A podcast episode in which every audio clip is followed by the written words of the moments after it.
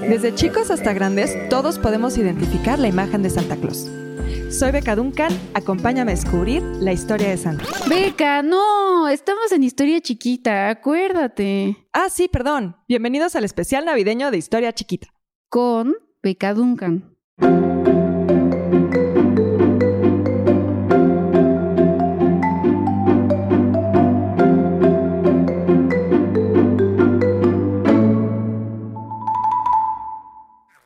El día de hoy vamos a platicarles un poco sobre Santa Claus y de una celebración navideña típica en Países Bajos. Pero Sari, contextualiza, se te andan yendo las cabras. Perdón, perdón. Es que me da mucha emoción que el día de hoy nos acompañes. Pero sí, comencemos.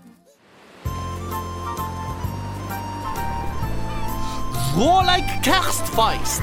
Tengan muchas galletitas. Muy bonito, muy bonito. El día de hoy se preguntarán por qué hablamos de Santa Claus. ¿Santa Claus era holandés, español o turco? Esto está relacionado específicamente con mi lugar favorito en el mundo, Países Bajos, aunque antes tenemos que irnos hasta Turquía. Nico, mamá y papá han muerto. Sería un pecado no repartir mucho, siendo que Dios nos ha dado tanto. ¿Y ahora qué vas a hacer con todo ese dinero? No soy digno de este dinero. Tengo que darlo a todos los necesitados, aquellos que no estén bien en mi comunidad. Y emprendo así un viaje a Mira. O sea, Anatolia actualmente. Este... Señorita, no se meta con mis líneas, muchas gracias. Pero bueno, como decía, emprendo un viaje a Mira. San Nicolás es especialmente famoso por los numerosos milagros que cumplió con su intercesión con Dios. Uno de ellos es el milagro de salvar a tres niños que habían sido sacrificados por un carnicero para ser vendidos como jamón. No pueden prohibirme ir con un cuchillo por la calle. Soy carnicero. Además me hace sentir más varonil y fuerte. Me da cualidades con las mujeres. ¿Alguien quiere pensar en los niños, por favor? ¡Oh, carnicero! Has desatado mi poder. Pero ahora sentirás como salvo a estos niños. Pater noster, estin caelis, sancti cantor momento, adveniat regnum No, no puedo creerlo. Es muy fuerte. et inter, panem nostrum quotidianum da nobis ¡Oh, no! ¡Los ha curado! ¿Y ahora qué venderé de jamón? Aunque esta leyenda no tiene un valor histórico, y ahora ustedes están horrorizados con esta historia medio gore pero fue una leyenda sumamente común en la Edad Media. Existen varias leyendas sobre San Nicolás de Mira, pero este en particular hizo que fuera representado muchas veces acompañado de niños, por lo que la gente comenzó a pensar que era el santo patrono de la infancia. ¡Oh no! ¡Me estoy muriendo! Específicamente el 6 de diciembre del 342. Es por eso que el 6 de diciembre se celebra el día de San Nicolás, mi cumpleaños, y Sinterklaas. Así que regresamos a la pregunta inicial. ¿Por qué al principio retratamos a un Santa Claus holandés si su origen es turco? ¡Oh, no! Nos invaden los musulmanes. Tenemos que hacer algo con las reliquias de San Nicolás. Vamos a llevarlas a Bari. Ahí estarán seguras. Bari fue una ciudad que actualmente se ubica en Italia, que perteneció al reino de Nápoles y que tuvo un gran desarrollo como centro religioso alrededor del año 1100 gracias a la construcción de la Basílica San Nicolás. La Italia española se refiere al conjunto de territorios italianos dependientes del Imperio Español del antiguo régimen, es decir, siglos XVI, XVII y XVIII. Y sí, el reino de Nápoles estaba dentro de estos territorios invadidos. ¡Hostia, tío! Entonces, ¿soy italiano, español, holandés o turco? ¡Qué flipada! Ya no sé ni de dónde soy. La fiesta de Sinterklaas, tan típica del 6 de diciembre, es una fiesta... neerlandesa. Y se dice que San Nicolás provenía de Alicante, España. Probablemente porque sus reliquias se encontraban en el reino de Nápoles, que era parte del imperio español. Entre nosotros, San Nicolás era nuestro santo, al igual que para los griegos, pues es conocido como Il Signore del Mare. Y si ustedes no lo saben, Países Bajos también fue una nación sumamente relacionada con alta mar, por lo que cada 6 de diciembre los marineros que llegaban a puerto celebraban las fiestas de San Nicolás. Al regresar a casa, traían regalos para todos. Los chicos eran de parte de San Nicolás y los grandes se abrían hasta Navidad. Esta tradición llegó hasta Estados Unidos de América gracias a la inmigración proveniente de Holanda y que fundaron la ciudad de Nueva Ámsterdam, actualmente conocida como Nueva York. Jolines, mientras en Ámsterdam me la paso llegando en un barco montando un caballo y aventando galletas, los gringos me hicieron un símbolo de la obesidad y de una gaseosa sumamente popular. Curiosamente, las veces que mi fiesta estuvo en peligro en territorio neerlandés fueron por culpa de un tal Martín Lutero y el 5 de diciembre de 1944 por un tal Hitler. Pero eso es otra historia.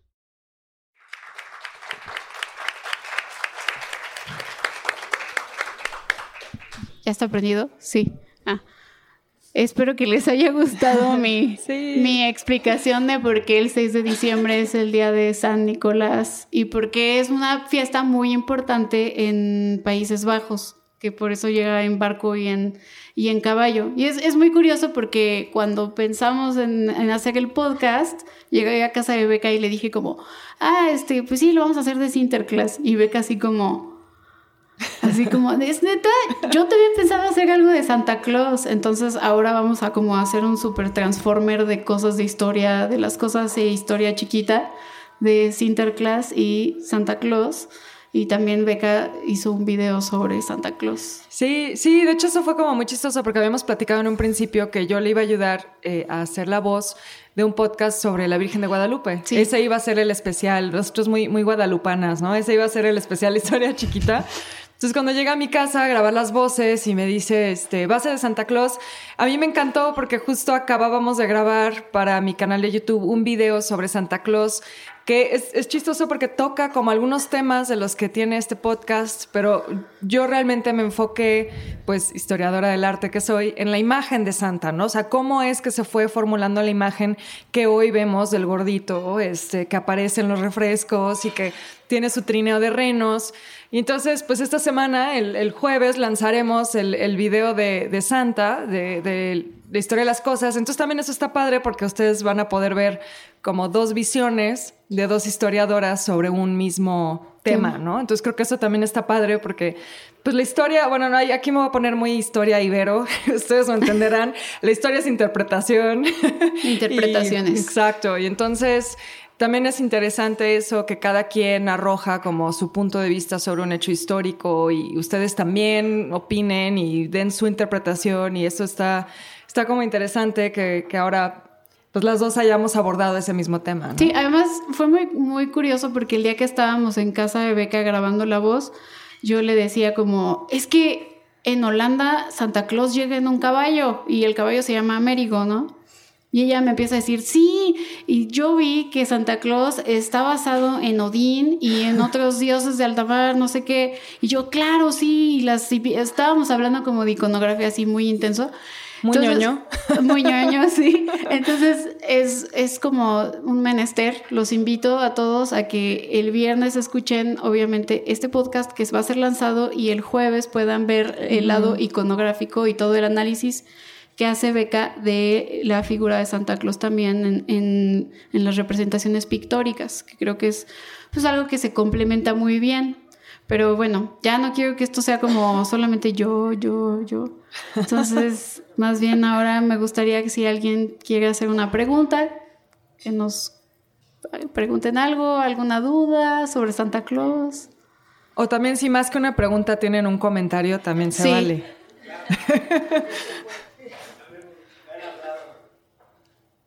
no, nadie, nadie, no, ningún comentario, queja. Ahorita van a preguntarme, eh, van a preguntar, ah, entonces la, la, serie de Hernán Cortés sí es buena o no? a ver, Nat.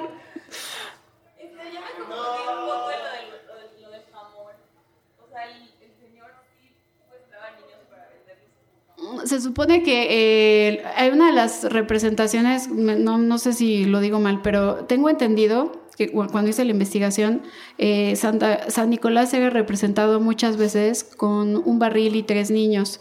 Se supone que en esa época había hambruna y entonces mataron a los niños. El, el carnicero mata a los niños para vender algo.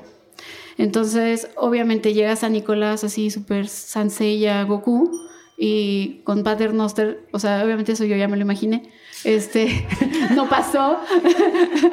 o sea, se supone que pues sí rezando hace que los niños se curen y ya pues, salen corriendo felices y ya no los hacen jamón. Pero se supone que una de las historias por las cuales fue representado muchas veces con tres niños fue por esta leyenda, que en realidad es una leyenda medieval que no tiene como una prueba, pero es muy popular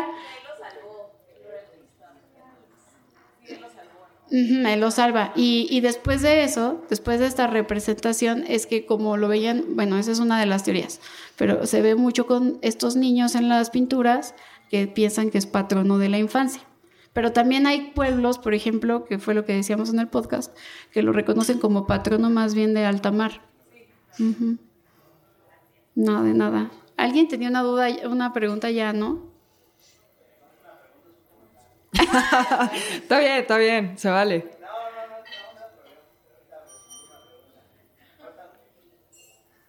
A ver, por ahí Hugo.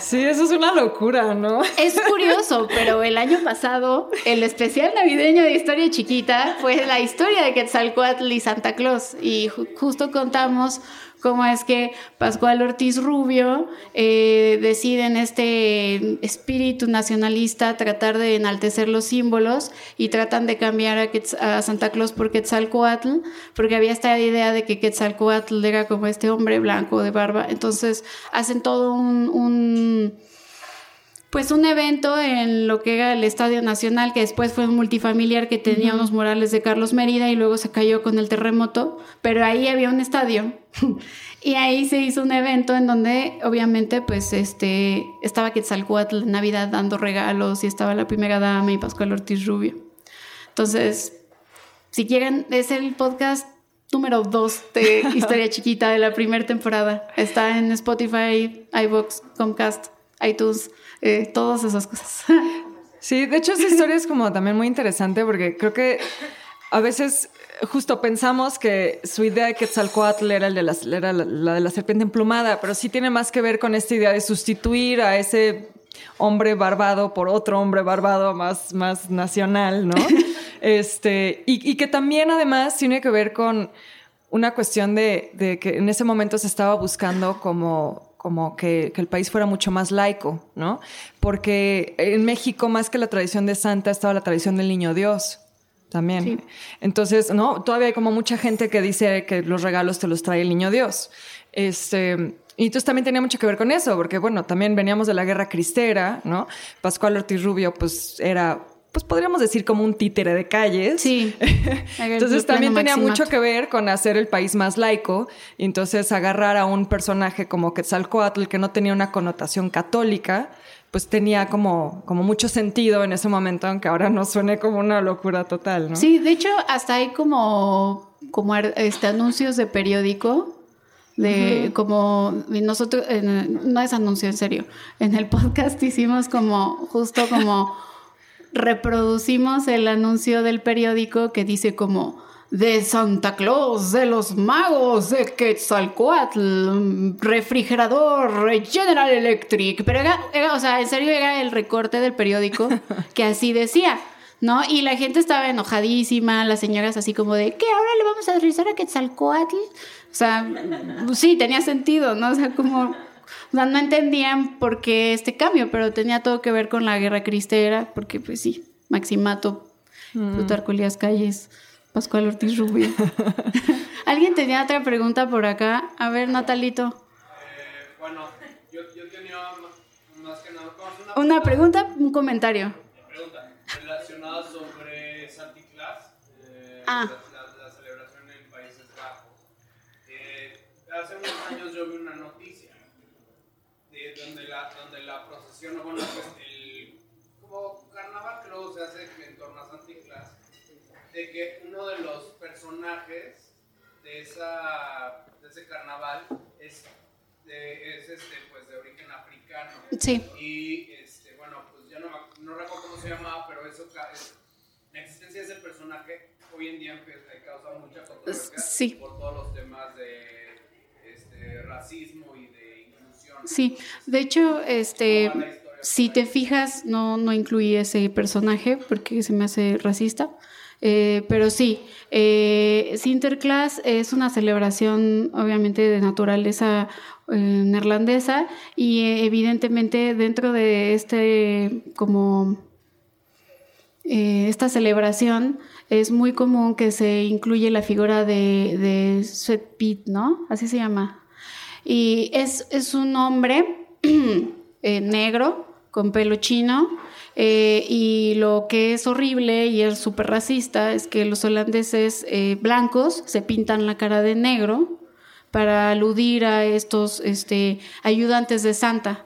Entonces se supone que los negros son los ayudantes de Santa. Digamos que Santa viene de España y los negros son los moros. Entonces, por eso está esta figura ahí. Pero hay muchísima controversia en, en- Holanda, porque Holanda es un país que es también mm, tiene mucha migración.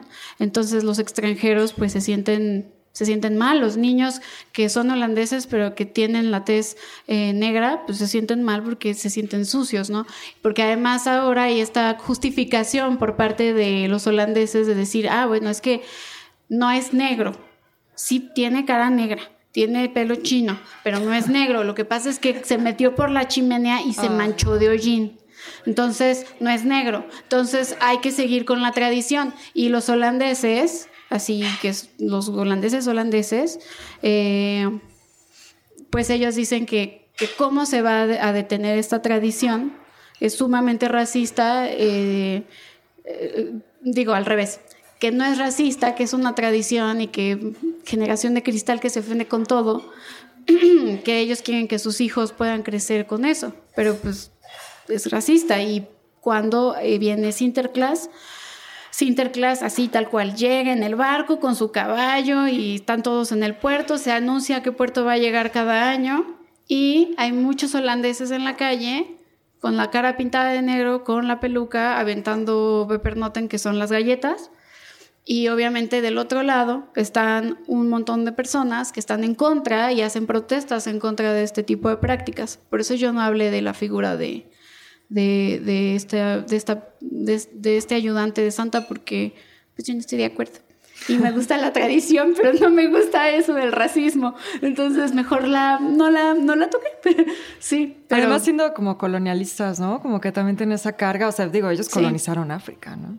Sí, tiene que ver mucho con eso y tiene también mucho que ver con, con que, pues, bueno, Holanda fue, bueno, Países Bajos fue por mucho tiempo este, eh, estas, este territorio que fue conquistado por España, eh, que era parte del imperio español y que tuvieron después que independizarse de este imperio español y se declararon parte de las provincias unidas y bueno, si se acuerdan de sus clases de revolución industrial, la maestra de historia Universal aquí, se van a acordar que antes de la revolución industrial hubo un movimiento que eran las revoluciones parlamentarias, que no me podrá este, corregir, me va, si me equivoco, la, la compañera este, que es inglesa me va a decir si me estoy equivocando, pero las dos grandes revoluciones parlamentarias son la de Países Bajos con las provincias unidas que se independizaron del Imperio Español cuando pusieron a la Casa de Orange como los reyes y la otra es la revolución parlamentaria que se da después de Ol- Oliver Cromwell y que sube la, también la Casa de Orange con Guillermo III, que los Whigs y los Tiers como que piden que suba Guillermo III. Entonces, esto, esto que estoy tocando, que ya me estoy yendo del punto, pero voy a regresar, eh, tiene que ver con que Holanda era parte del Imperio Español, por tanto, para Holanda, aunque ellos eran luteranos, eh, en algún tiempo ellos fueron católicos, entonces ellos eh, adquirieron esta tradición de San Nicolás más que nada por ser el patrono de alta mar, porque Holanda es un país sumamente marino, entonces adquieren esta, esta tradición de San Nicolás, eh, pero ellos piensan que San Nicolás viene de España, porque ellos estaban conquistados por España, y las eh, reliquias de San Nicolás estaban en una provincia italiana que también perteneció al Imperio Español. Entonces ya se me durmieron, ¿verdad? Ay, perdón, no hubo chiste, pero, o sea, tiene todo eso que ver.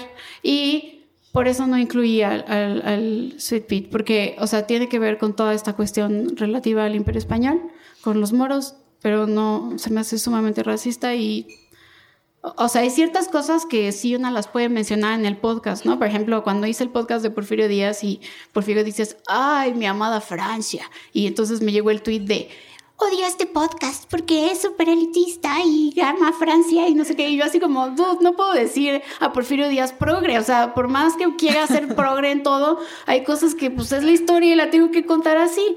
Pero esta, pues sí, la verdad la, la quise, pues omitir, sí. Pero sí hay que mencionarla y gracias por mencionarla, Natalito. Te lo agradezco siempre. ¿Alguna otra pregunta? ah, Kevin.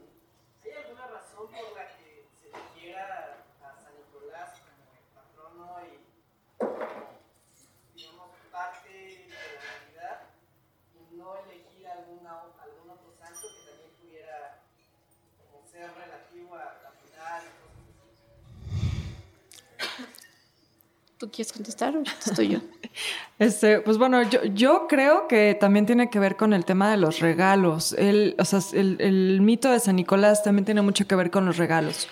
Este, porque justo, bueno, en el, en el podcast hay una parte donde se habla que mueren sus, sus, padres y él decide donar dinero a la gente más necesitada. Y por ahí hay como varios mitos sobre una familia que eran eh, varias hijas y el padre eh, que hay uno que es como más, más controvertido y otro que es como un poco más, más light. Pero bueno, digamos que el, más light es que eh, esta familia eran muy, muy pobres. Y en ese momento para, para casar a una mujer necesitaban dar una dote, o sea, la familia tenía que dar una dote. Entonces, este padre eh, solo, ¿no? Este, tiene a sus, a sus tres hijas, no tiene suficiente dinero para dar la dote. Y entonces las hijas no se pueden casar. Y eh, un día mágicamente cae oro por la chimenea y ese oro como que vuela a una calceta que estaba colgada ahí como para secarse, como junto al fuego. Y este, y entonces con ese oro, la primera hija, la mayor, logra casarse. Y al siguiente, no sé, la siguiente noche, vuelve a suceder lo mismo y este, entonces ya la segunda hija se puede casar. Y el, padre está como esperando a ver quién es, decide quedarse despierto toda la noche para descubrir quién es esta persona que está echando el oro y ve a San Nicolás. Y, y, entonces él empieza a esparcir el rumor de que San Nicolás le había dado este regalo generoso para que sus hijas pudieran casarse. Y de ahí empezó a haber esta idea de que si a ti te llegaba un regalo misterioso del que no sabías la procedencia, era San Nicolás. Esa es la versión familiar. Pero como ya es de noche, vamos a sacar la, otra. Y me solté. como ya veo copas, este, la otra versión es que eh, el padre prostituía a sus hijas para que tuvieran dinero. Y entonces, que eh, San Nicolás, en las calcetas que ellas colgaban también para secar, pero esto ya fuera como en la, como en la ventana, él pasaba en la noche y les aventaba monedas de oro para que ya no tuvieran que prostituirse. Entonces, esa es, la otra versión. Sí. Pero yo creo que en, parte sí tiene que ver con, los regalos y también un poco en el, en el tema que había mencionado Sara, que habíamos estado platicando sobre la posibilidad de que mucha de la iconografía o del mito de Santa Claus esté fundamentado en, en Odín, en el personaje eh, de, la, de, la, mitología nórdica. También eh, eso viene de una, una tradición nórdica que se llamaba el Yule. Bueno, ahora en, inglés le dicen Yule, pero este, no sé cuál era la pronunciación original. Este, y entonces lo que sucedía ahí es que Odín, eh, junto con otras, otras deidades, llevaban a cabo una cosa que se llamaba la Gran Casa, que era como una casa en los, en los cielos. Y Odín traía un, un corcel de ocho patas. Entonces de ahí también los ocho renos. Este, y esto sucedía en la noche más oscura, que era el 21 de diciembre y porque se creía que esa noche, siendo la noche más oscura, este, e, era la época en la que sucedían más cosas fantasmales. Era como, no sé si han visto Sabrina, yo sé que esto va a Ah. sonar como horrible, pero si han visto Sabrina, ay, ah, eso sucede. Eh, eh, la los, los brujas no celebran como la Navidad, sino celebran el Yule, ¿no? Sí. Y tienen que poner el tronco en la chimenea porque es como la noche en la que hay más fantasmas y suceden más cosas raras y los demonios andan sueltos. Y entonces Odín y estas otras deidades hacen la gran casa en los cielos porque es esta noche como fantasmal y de demonios. Entonces creo que tiene también mucho que ver con cómo se van eh, ad- adoptando las tradiciones paganas con estas otras tradiciones católicas, como ese sincretismo que empieza a suceder conforme se va haciendo como la evangelización del norte de Europa. Y entonces también, pues creo que de ahí viene el, el tema de San Nicolás y, y cómo se va como empalmando todas estas creencias hasta que nace este gordito alegre que ahora tenemos. Yo, yo la verdad es que te iba a contestar algo bien simple. La verdad lo hizo mucho mejor, Beca. Certifico. O sea, te iba a decir algo así como... Pues se murió el servicio. 6 de diciembre y está cerca del 25 y pues ya. Pero no, no, creo que estuvo mejor su respuesta, ¿no? Creo que sí, sí estudió. Sí. yo no. Tengo Yo- 10, 10 en Santa. 10, 10 en Santa, yo 7, 5. Sí, no, no lo hice. Exactamente. ¿Alguien tiene alguna otra pregunta, chicos? ¿Sí? ¿Qué tanto tuvo que ver la Santa Claus? Relacionamos la Navidad con Santa Claus y rojo, ¿no? Pero todo esto tiene que ver hasta donde yo sé por Coca-Cola. De que Coca-Cola fue el que hizo el otoño rojo o algo así. Bueno, Hay mitos, pero hay, sí, ese hay es uno. mitos, Ujú. pero em, lo que pasa es que em, justo lo que acabo de decir hace rato que todos se quedaron así. Este, todo lo de que provincias españolas, la, la, la, la, la, la, es que en un tiempo Países Bajos, bueno, lo que las provincias unidas antes de, independizarse eran parte del Imperio Español y en un tiempo fueron católicas, después se volvieron protestantes y los protestantes están en contra de qué? Pues de los santos, ¿no? O sea, no, no creen en estas figuras tanto de los santos. Entonces, trataron, al menos en, en- en Países Bajos, se trató de que no, no se celebrara el Sinterklaas. Entonces, porque en eso entonces, pues San Nicolás era representado como un obispo, porque fue obispo. Entonces lo representaban con esta figura de obispo y toda la cosa. Entonces trataron de prohibir el Sinterklaas, pero no se podía prohibir, porque era una tradición. Entonces lo que hicieron fue que cambiaron el, el atuendo de Sinterklaas y lo comenzaron a vestir de rojo. Esa es una versión. No sé si Beca eh, tenga sí, la- otra. La, otra que, que- que tengo yo, ahora sí que yo les vengo manejando otros datos. Este, la otra versión que, yo sabía es que el mito de San Nicolás empieza a cobrar también mucha, como, como que se pierde un poco en algún momento.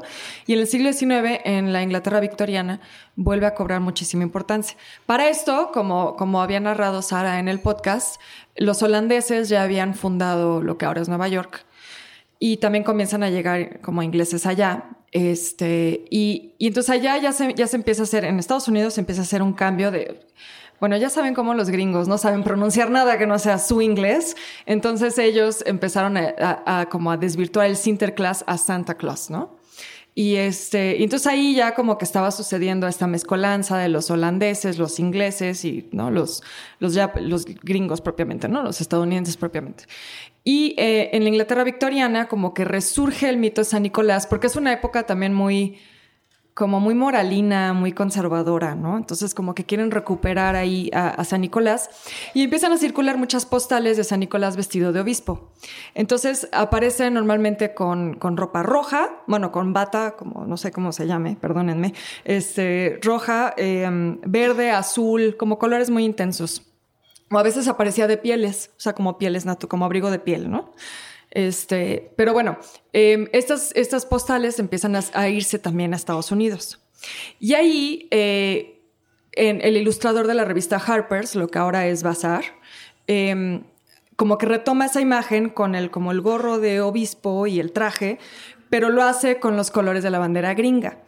Entonces, la primera ilustración aparece como, me parece que el año es 1866, y aparece en Harper's en, en enero, aparece de hecho el 6 de enero, por esta idea como de San Nicolás. Perdón, No, sí, 6 de diciembre. 6 de 6 de diciembre. diciembre. Este, y aparece con eh, las estrellas como azul y estrellas arriba y rayas blancas y rojas abajo. Y este ilustrador, que ahorita se me fue su nombre, es Tomás algo, algo con K, se me, se me borró. Este, Thomas Nast, perdón, Nast con K. Este, él empieza a hacer más ilustraciones cada año. Y poco a poco le va quitando las estrellas y solo hace como esta combinación de rojo y, este, y blanco, ¿no? Que es como lo que vemos ahora. Entonces, pues sí, el Santa que vemos ahora es como muy gringo, muy patriota gringo. Este, y sí, después eh, Coca-Cola lo retoma, pero ellos no lo hacen rojo, es decir, ya era rojo y blanco a partir de las ilustraciones de Harper's Bazaar. Ellos lo único es que sí lo hacen como más gordito. Este, pero ya, ya era rojo, ¿no? Para entonces. Sí. Porque toma mucha Coca-Cola, efectivamente. Eh, mande usted. Ah, yo, pero es que me voy a salir del tema, Ah, ok. porque... Yo, que- ah, de- ¿dónde? No, yo quiero saber cómo es el proceso creativo, o más bien, si se puede decir creativo, o el proceso de cómo seleccionan los temas. Porque ahorita, por ejemplo, el año pasado fue Quetzalcóatl, este año es Santa Claus. ¿Cómo hacen para seleccionar los temas de lo que quieren contar, como la historia de las cosas? O sea, ¿cómo- Pues cómo tú empieza. Ya, Bueno, pues yo la verdad, eh, pues a veces es como de... O sea, Historia Chiquita nació cuando yo estaba en un momento de que me dolía la cabeza todo el tiempo, toda la vida. Y tenía, o sea, trabajaba en una agencia este, de publicidad y, y pues luego hablaban, hablaban de muchas cosas ahí y de repente se decía, salían temas y yo preguntaba, ¿y por qué es esto? Y yo me ponía a investigar y de repente como que yo ese día hacía una historia chiquita en mi Instagram de eso que contaba. Y ya, o sea, ya con ello, o sea, como que empecé como, como un músculo, como a reforzarlo y comencé a hacerlo ya más diario, más diario. Últimamente ya no lo hago tanto, pero es porque tengo mucho trabajo. Pero este, pero antes pues eran historias diario, diario, diario, stories de Instagram. Este, pero era como de, hay- habían veces que creo que hasta me preguntaba cosas que Becca contesta mucho mejor en sus videos de historia de las cosas, pero así de, ¿de dónde viene el tenedor? ¿No? O sea, cosas así, me ponía a investigar, ¿no? Y Becca ya tenía su video, yo todavía no la conocí ahí, pero ella ya investigaba mucho mejor y hacía su video, yo todavía estaba haciendo mis stories de Instagram y entonces mejor contaba cosas de Café Tacuba y cosas así, pero, o sea, siempre tenía que ver con temas de que me salían en el día preguntas muy extrañas o habían veces que yo misma hacía relaciones de cosas que yo estaba segura que sí estaban relacionadas y terminaba contando la historia. Por ejemplo, en el Wake and Make, pues sí, a veces el force de la relación es mucha, pero sí trato como de, a veces, si hablo de Medio Oriente, pues, o sea, lo relaciono con alguna canción o termino, o sea, no sé si me expliqué en mi proceso creativo. Ok, sí, ese es mi proceso creativo. No sé, es un poco así como marañoso, pero así. Y así hablo y así me expreso y creo que así soy. Pero bueno. Y Beca, no sé. Este, Sí, no sé, el, el mío, bueno, al menos para, para el canal de YouTube de la historia de las cosas, em, pues eh, yo tengo que empezar diciendo que es un esfuerzo en equipo. O sea, a mí me ven en, en los videos quienes los han visto, pero en realidad este, aquí hay alguien fundamental, el equipo, Horacio Acosta. Este, entonces el proceso creativo es, es entre los dos de alguna manera y también otra parte del equipo es quien nos ayuda con la producción, Salvador Abarca y, y Alain Heredia.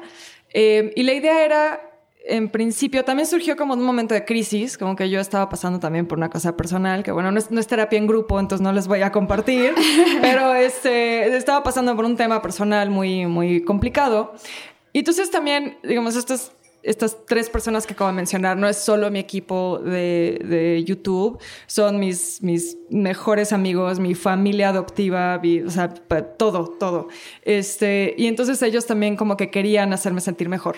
Y, y entonces como que se, se les ocurrió, este, principalmente a Horacio, eh, ¿por qué no hacemos un, un canal de YouTube? ¿No? O sea, como que teníamos todo yo pues soy el rostro bello elegido de ese, de ese pequeño ejido que somos nosotros cuatro. Este, Horacio es historiador, entonces él hace la investigación, eh, yo, yo le ayudo, menos de lo que quizá me gustaría admitir aquí. este, eh, Alain es guionista, él se dedica a eso, trabaja de guionista y eh, Salvador es, es, director de cine y hace comerciales y así. Entonces, pues eh, era como perfecto el plan, ¿no? Nos juntamos y hacemos un proyecto de amigos para divertirnos, para pasarla bien, para subirme a mí los ánimos. Y entonces, eh, pues se nos ocurrieron cosas porque todos tenemos intereses como por las cosas. A mí en lo personal me gusta mucho la historia del diseño. Yo soy diseñadora frustrada, quise ser diseñadora y como no se me dio, mejor me dediqué a la historia del arte y del diseño y de la arquitectura y todo eso. Entonces, a mí me gustaba la historia del diseño. Entonces yo siempre tengo como esa conciencia de saber ñoñamente quién inventó esa silla o quién patentó esa cosa o porque es un, es un interés que tengo, ¿no? Eh, a Horacio le gusta la gastronomía, él realmente es historiador de la gastronomía, entonces él es el que dice, hagamos la historia del tenedor, porque el tenedor revolucionó la gastronomía y bueno, son cosas que nadie, nadie piensa, ¿no? Este, o hagamos el café o la historia del chocolate. Eh, a le gusta mucho la moda. Eh, también, por cierto, estamos haciendo un nuevo proyecto también que se llama Los Básicos del Arte. Y Alain ha estado metiendo ahí también. Acabamos de hacer la historia de Alexander McQueen. O sea, su tema es la moda. Y Salvador es muy ñoño, no como nosotros ñoños de historia, pero él es ñoño de gadgets y de esas cosas. Entonces él, pues como se dedica a las cámaras y a esos fierros, este, él se, le interesa que hagamos la historia de la cámara y la historia de un montón de cosas así, ¿no? Eh, entonces un poco el proceso es juntarnos nosotros, rebotar ideas, este, qué temas nos interesan, también pensar en temas coyunturales. Entonces, para el día del ferrocarrilero sacamos el del ferrocarril. Ahorita para Navidad estamos preparando especiales, ya hicimos la piñata, Santa Claus que sale esta semana. No me acuerdo qué otra cosa, este, el árbol de Navidad. Pensamos también en cosas que son como, como coyunturales o simplemente temas que, que por los intereses que cada quien tiene aporta a la mesa, ¿no? Entonces, la verdad es que lo, lo mío sí tengo que decir que es un esfuerzo en, en, equipo. O sea, somos, somos cuatro y ustedes solo me ven a mí, pero hay otras personas detrás, ¿no? Gracias.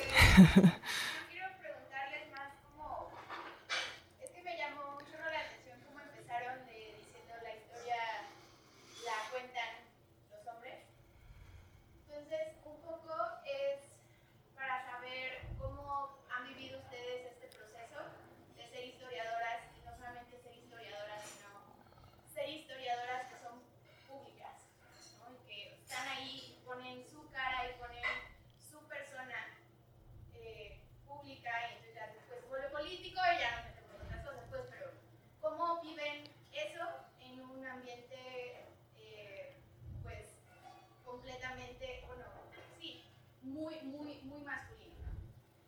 Eso, por una parte, pero también eh,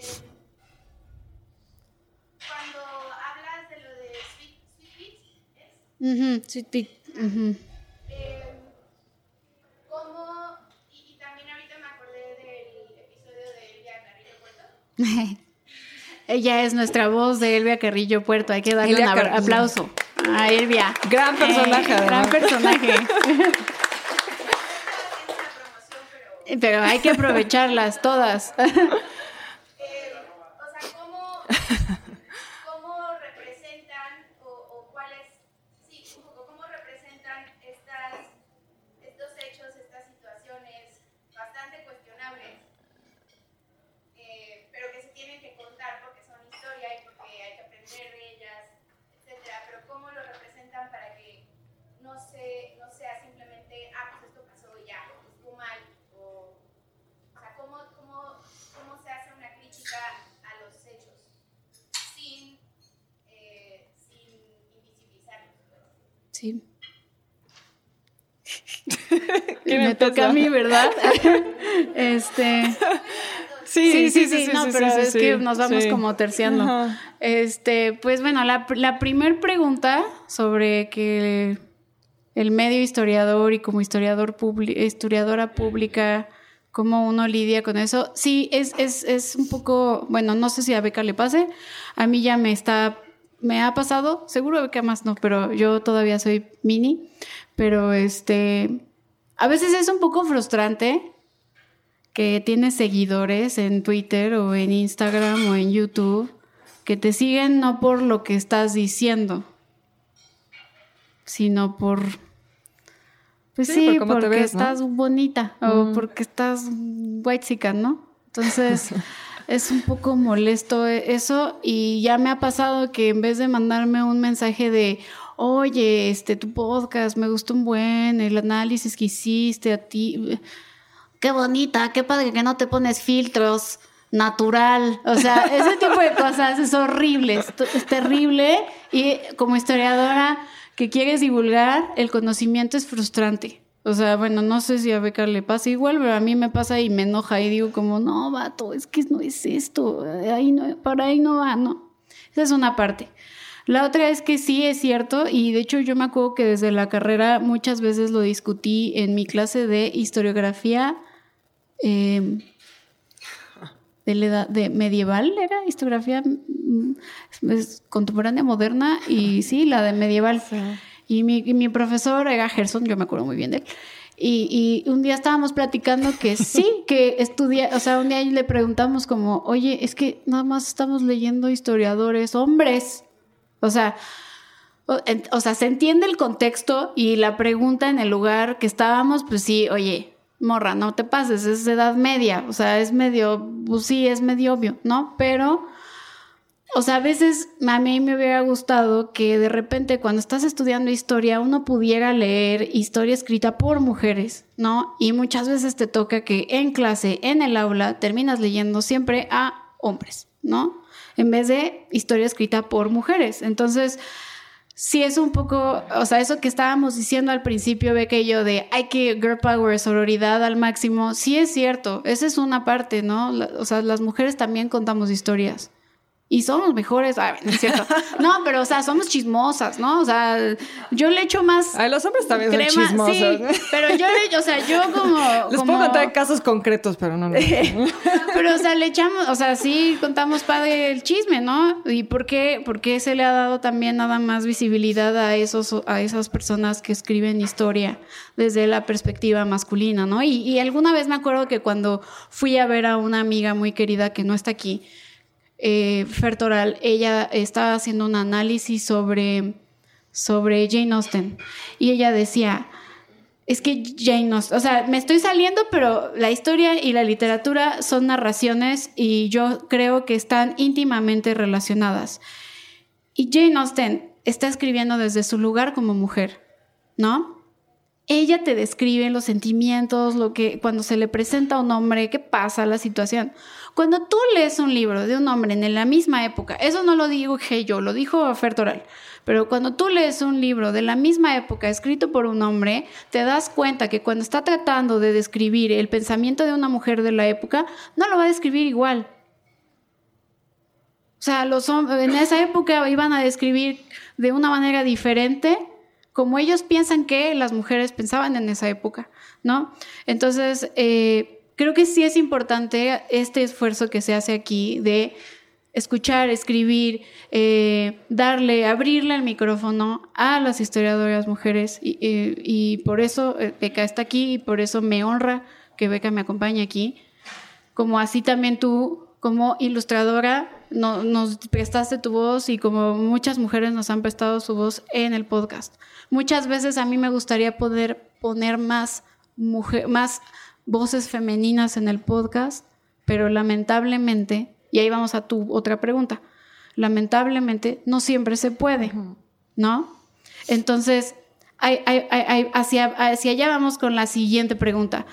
¿Qué se hace cuando tú quieres contar una historia, pero hay ciertas cosas que no te gustan o que no están tan chidas, ¿no?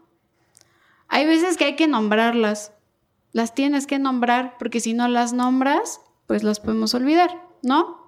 En el caso de Sweet la verdad es que pues está, muy, o sea, no lo quise nombrar porque está en todos lados, ¿no? Entonces preferí como dar, o sea, dejar la esencia de Sinterklaas y tratar de ignorar esa, esa visión como colonialista que tiene el Sinterklaas, ¿no? Esa es una licencia que me tomé, ¿no? Pero, bueno, estoy divulgando historia, ¿no? Pero el día que yo escriba un libro de historia de Países Bajos, probablemente si e incluyo la tradición del Sinterklaas, voy a tener que incluir el apartado con Natalito de que diga, a ver, pasó esto, había discriminación, ta, ta, ta, ¿no? No puede uno no nombrar las cosas, porque si dejamos de nombrarlas, se olvidan. Y entonces luego tenemos gente en la calle pidiendo cosas bien locas de ay, mano dura y no sé qué. Y bueno, ya me está saliendo lo progre aquí, pero creo que todos los que están aquí saben que soy súper progre.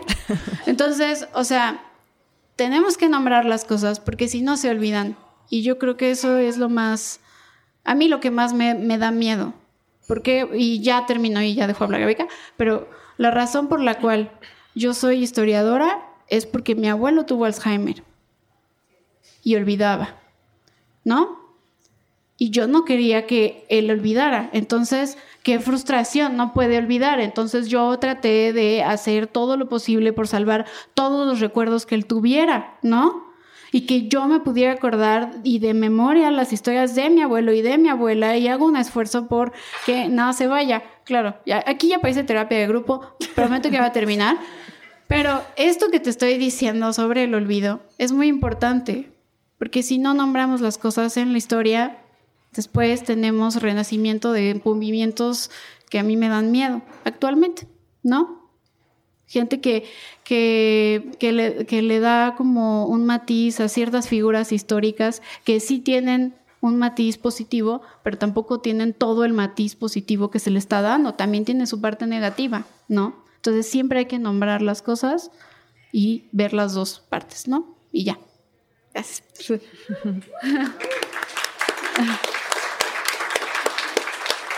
Este, bueno, y digamos, la primera pregunta es de ser mujer historiadora y cómo enfrentar eso. Este, yo sí tengo que decir que afortunadamente a mí me ha tocado trabajar con hombres que me han apoyado mucho. Y también creo que eso es importante decirlo, porque, bueno, no sé, a mí por más que sea muy progre y también feminista y todas esas cosas, tampoco me gusta esta idea de que todos los hombres son malos, ¿no? Y de que todos los hombres representan al heteropatriarcado, este, ¿no? falocéntrico y hay que destruirlos a todos. No, este, yo, yo he tenido la fortuna de trabajar con historiadores que son de verdad figuras monumentales al lado de, de, mí, ¿no? Este, digo, caso concreto, todos los domingos comparto pantalla con Héctor de Mauleón, que es un increíble cronista de, esta ciudad, ¿no? Em, y afortunadamente ellos nunca me han detenido, sino al contrario, este, siempre me han apoyado y siempre me han ayudado a conseguir espacios y a, y a publicar y, y digamos, me, me, han ayudado muchísimo a que yo también brille con, con, mi luz propia y con mis propios temas. Entonces también creo que tengo que empezar agradeciendo eso, ¿no? Este, digamos, no, no todos los hombres historiadores son malos. hay, hay unos muy generosos y, y, muy interesados en que haya voces jóvenes, hombres o mujeres, ¿no? que haya una nueva generación este, de, de, historiadores. Entonces yo, yo he tenido esa fortuna que lamentablemente no, no todas tenemos, ¿no? Este, entonces eso por un lado. Em, por otro lado, creo que sí la dificultad es un poco como hacerte un, irte haciendo como una carrera en un ámbito que sí está muy dominado por hombres. Yo vengo más de la historia del arte, entonces digamos que yo, o sea, bueno, yo estudié, digamos eso como licenciatura, entonces la historia del arte, un poco para mal, tiene también la fama de ser una carrera femenina. ¿no? De mujeres. Estudias historia del arte para ser una esposa trofeo con un gran tema de sobremesa. Este, y más en la Ibero, ¿no? Este, pero bueno, ese es un mal estereotipo, porque no, no todas las que estudiamos eso este, vamos por ese camino. Pero eso eh, significa que tienes muchas profesoras, tienes, lees muchos textos de mujeres, Em, la, perspectiva de género es importante en esa disciplina también.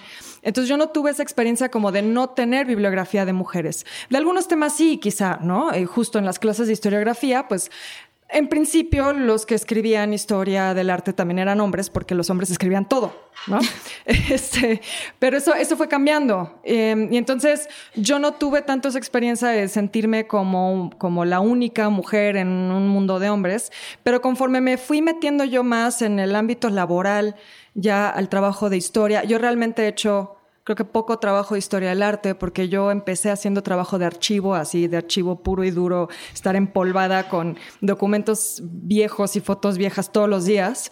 Eh, en ese mundo ya es, cuando te enfrentas a, que todos son hombres, ¿no? Este, y, justo lo que les decía al principio, si yo ahorita les preguntara qué historiador conocen, seguramente hablarían de hombres.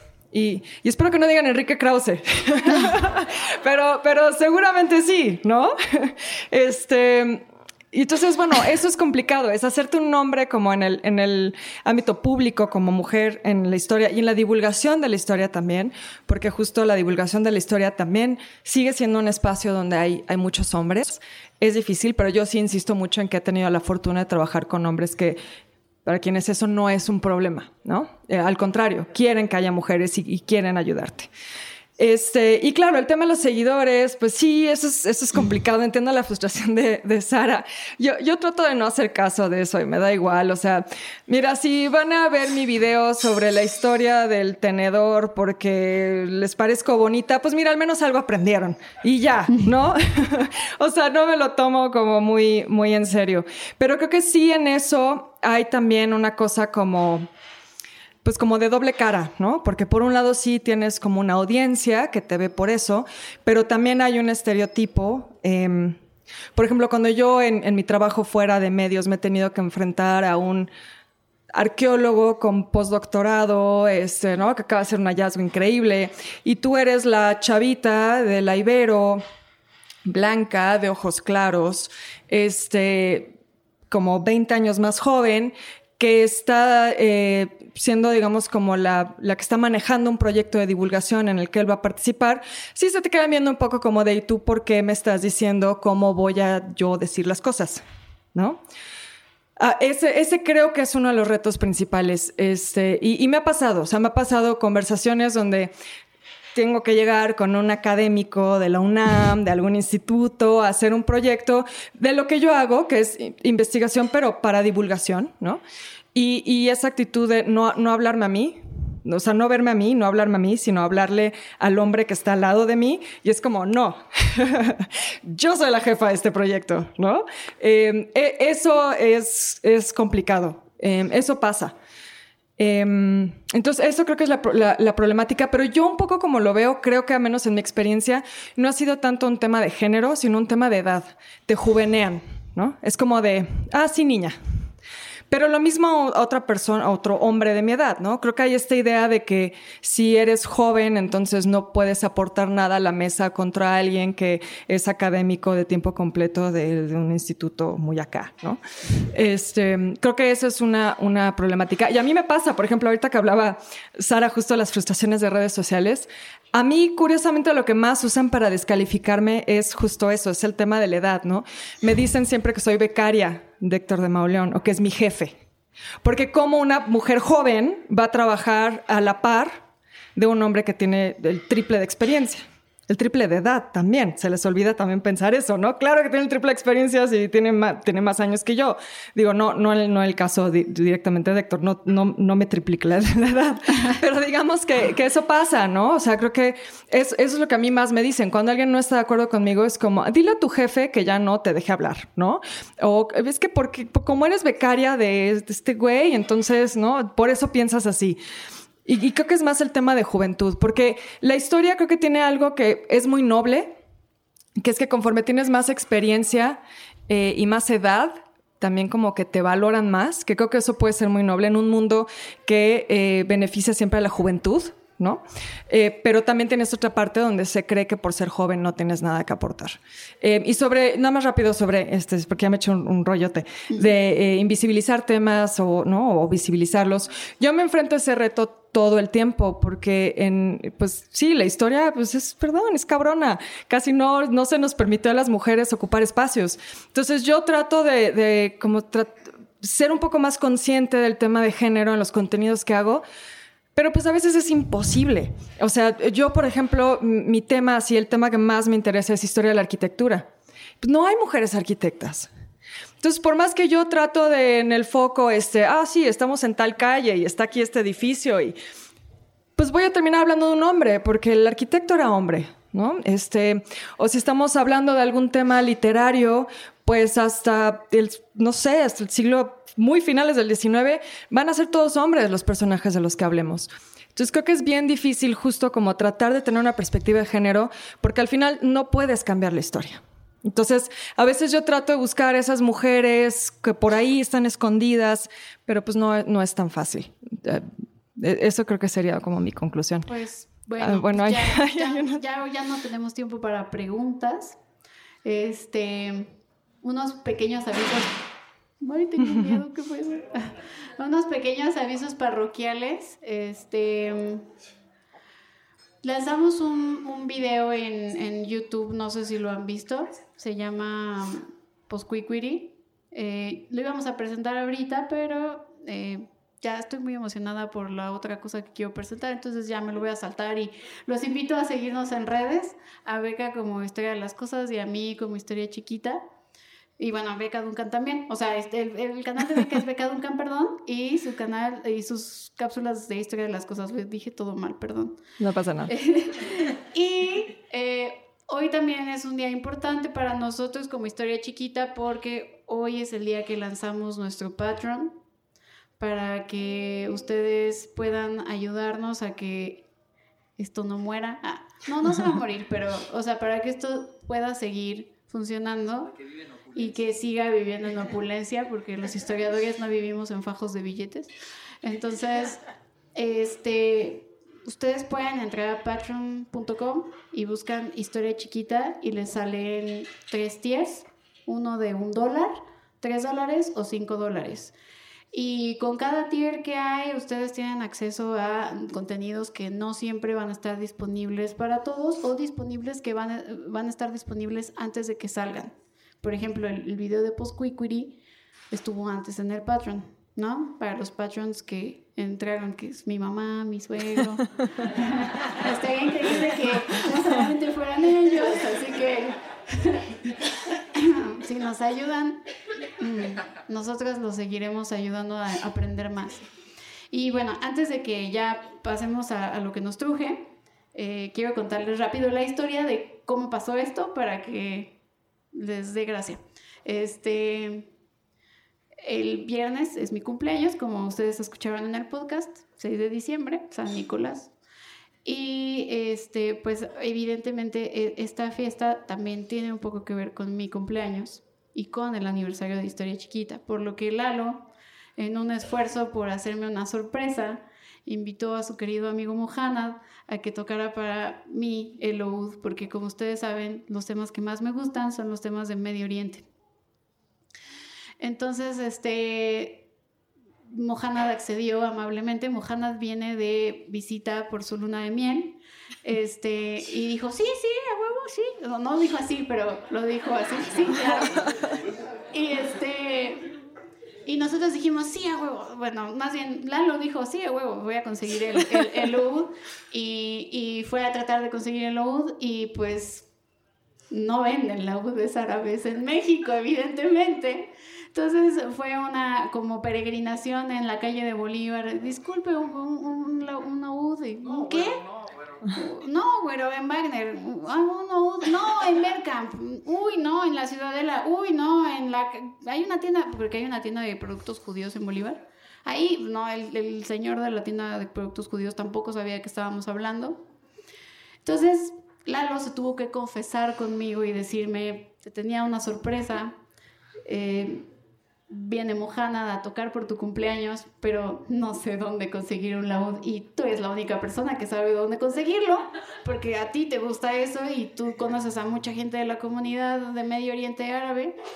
Entonces en ese momento le dije, ok, no te preocupes, y entonces fue una búsqueda por internet de, amigos y conocidos de, oye, uno no sé qué, a ver, ensamble de Dar Mehdi, no sé qué, y con, así hablé con mil personas.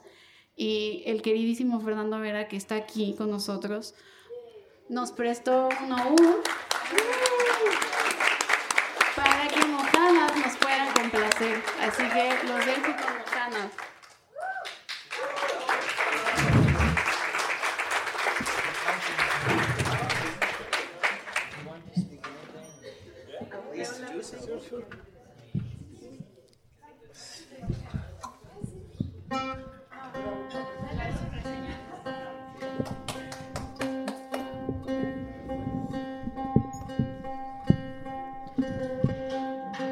Bueno, Mohanad Nasser es un compositor y solista del oud. Su obra ha sido descrita por muchos como delicada, serena y mágica. Su sueño más profundo es compartir su proyecto de divulgación, el cual tiene como motivo fundamental inspirar a otros como él a desarrollar sus talentos artísticos, siempre y cuando se pueda velar por el patrimonio cultural. Debido al conflicto sirio de 2015, Mohanad tuvo que emigrar al Líbano, donde se convirtió en educador de niños refugiados. Gracias a esta visión, Mohanad pudo graduarse con un proyecto de maestría en Berklee College of Music eh, y se presentó en el renombrado y se presentó con el renombrado guitarrista Al Di Meola. En su carrera se ha interesado por expandir sus horizontes y habilidades adaptando el oud a música brasileña, flamenco y jazz. Bienvenido.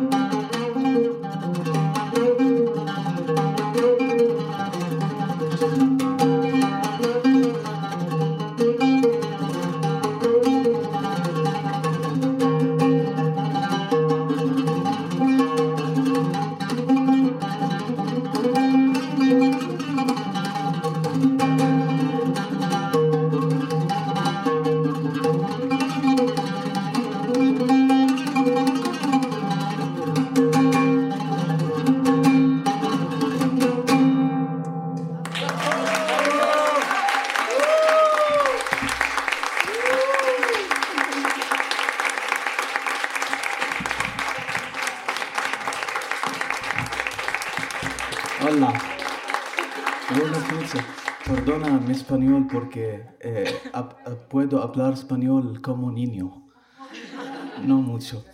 Eso, el día, el primer día para nosotros en, eh, en México, eh, ayer eh, eh, we had eh, 20, eh, 20 horas viajar.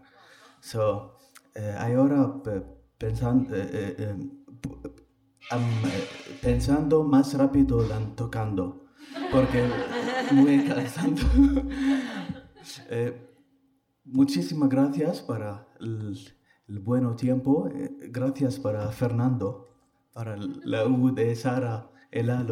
Thank you so much.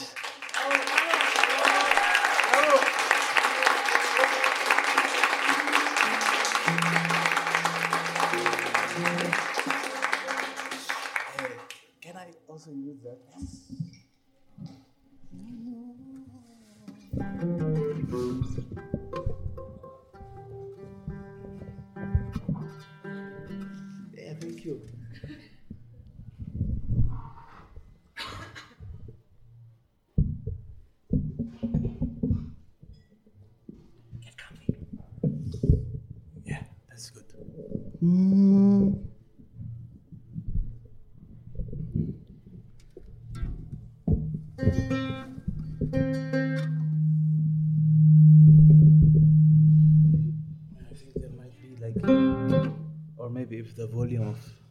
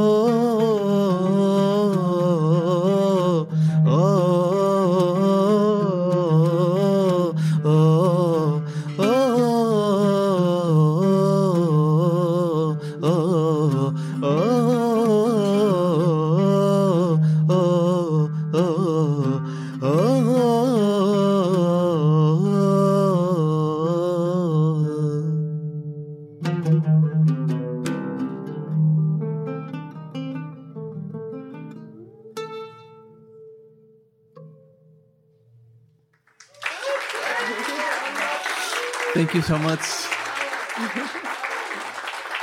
Thank you, guys. Have a good night. Bueno, pues espero que hayan disfrutado la velada. Muchas gracias, Mojana, que nos deleitaste con tu música. Este, gracias, Beca, por tu presencia aquí. Eh, el podcast va, obviamente, con todo lo que sucedió aquí, va a estar disponible si quieren escuchar sus voces y risas el viernes.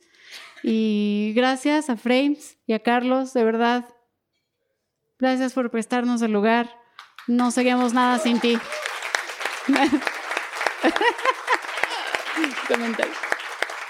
Y bueno, antes de que se acabe esto, nada más quiero eh, presentar a gente importante del equipo de Historia Chiquita. Ivette, que se pare, que se pare, ¿no? Oh, bueno. Ah, Annette, que ha, ha trabajado con nosotros este semestre como nuestra becaria. Bravo. Y bueno, Lalo Mariné, productor, coach, terapeuta, novio, mejor amigo. Y bueno, aquí hay algunas voces de- del podcast, entonces quiero agradecer este, a Frank, ¡Uh! el señor y del mare, este, o sea, ya sé, a mi papá y a mi mamá. A ver, es que ellos hacen voces también.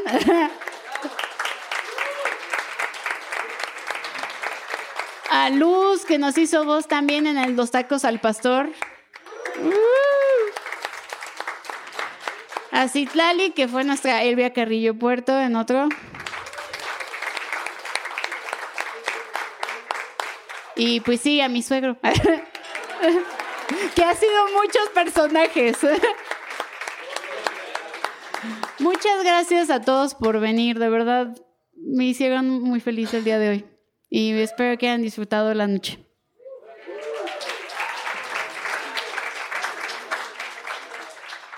Así que ya saben, cuando celebren a Santa Claus, recuerden que todo es gracias a un señor que nació y murió en Turquía. ¡Feliz Navidad! Y no olviden seguirnos como arroba historia chiquita por Instagram, arroba historia chiqui por Twitter, en nuestro sitio web www.historiachiquita.com y... ¡Feliz Navidad! Y no se les olvide seguirme a mí como arroba beca Duncan, beca con V y K, Duncan como los yoyos, en Twitter, Instagram y Facebook. Y sigan también la historia de las cosas y los básicos del arte, mis dos proyectos en YouTube. Step into the world of power, loyalty, and luck. I'm gonna make him an offer he can't refuse. With family, cannolis, and spins mean everything. Now, you wanna get mixed up in the family business. Introducing The Godfather at ChumbaCasino.com. Test your luck in the shadowy world of The Godfather slot. Someday, I will call upon you to do a service for me. Play The Godfather now at ChumbaCasino.com. Welcome to the family. No purchase necessary. VGW Group. Void where prohibited by law. 18 plus. Terms and conditions apply. ¿Estás listo para convertir tus mejores ideas en un negocio en línea exitoso? Te presentamos Shopify. Tal vez no lo sabías, pero nuestro podcast More Than Mamis es un negocio y lo empezamos por supuesto para desahogarnos y hablar sobre la maternidad, no para convertirnos en expertas de ventas y del e-commerce. Así que sí, necesitábamos ayuda para vender nuestro merch y poner en marcha nuestra tienda. ¿Y cómo suena con Shopify? Llegó otra venta. Shopify es la plataforma de comercio que está revolucionando millones de negocios en todo el mundo. Ya seas un emprendedor desde tu casa o desde donde sea, Shopify es la única herramienta que necesitas para iniciar, administrar y hacer crecer tu negocio sin dificultades. Con Shopify puedo gestionar pedidos, envíos y pagos desde cualquier lugar, brindándote toda la información y estadísticas de tus ventas al detalle. Regístrate para un periodo de prueba con tan solo un dólar al mes en shopify.com barra sonoro, todo en Ve a shopify.com barra sonoro para llevar tu negocio al siguiente nivel. Shopify.com barra sonoro.